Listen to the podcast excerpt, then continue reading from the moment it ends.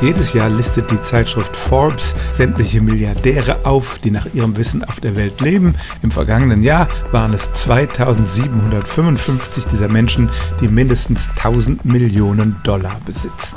Bislang war die Stadt mit der größten Zahl dieser Milliardäre tatsächlich New York. Da gibt es die Wall Street und die Spekulanten und jeder weiß, dass dort viel Reichtum konzentriert ist. Aber im vergangenen Jahr, als die Wirtschaft in den meisten Ländern einen Knick nach unten bekam, gab es einen neuen Boom in China. In Peking stieg die Zahl der Milliardäre um 33 auf 100 und das war genau ein Milliardär mehr als in New York.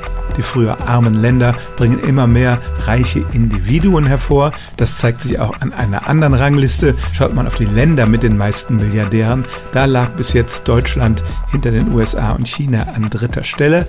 Aber im vergangenen Jahr wurden wir von Indien überholt.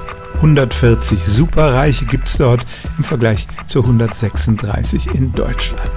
Also der weltweite Reichtum verschiebt sich auch bei den Spitzenverdienern und Peking hat im vergangenen Jahr New York als Stadt mit den meisten Milliardären abgelöst. Stellen auch Sie Ihre alltäglichste Frage unter stimmtz.radio1.de.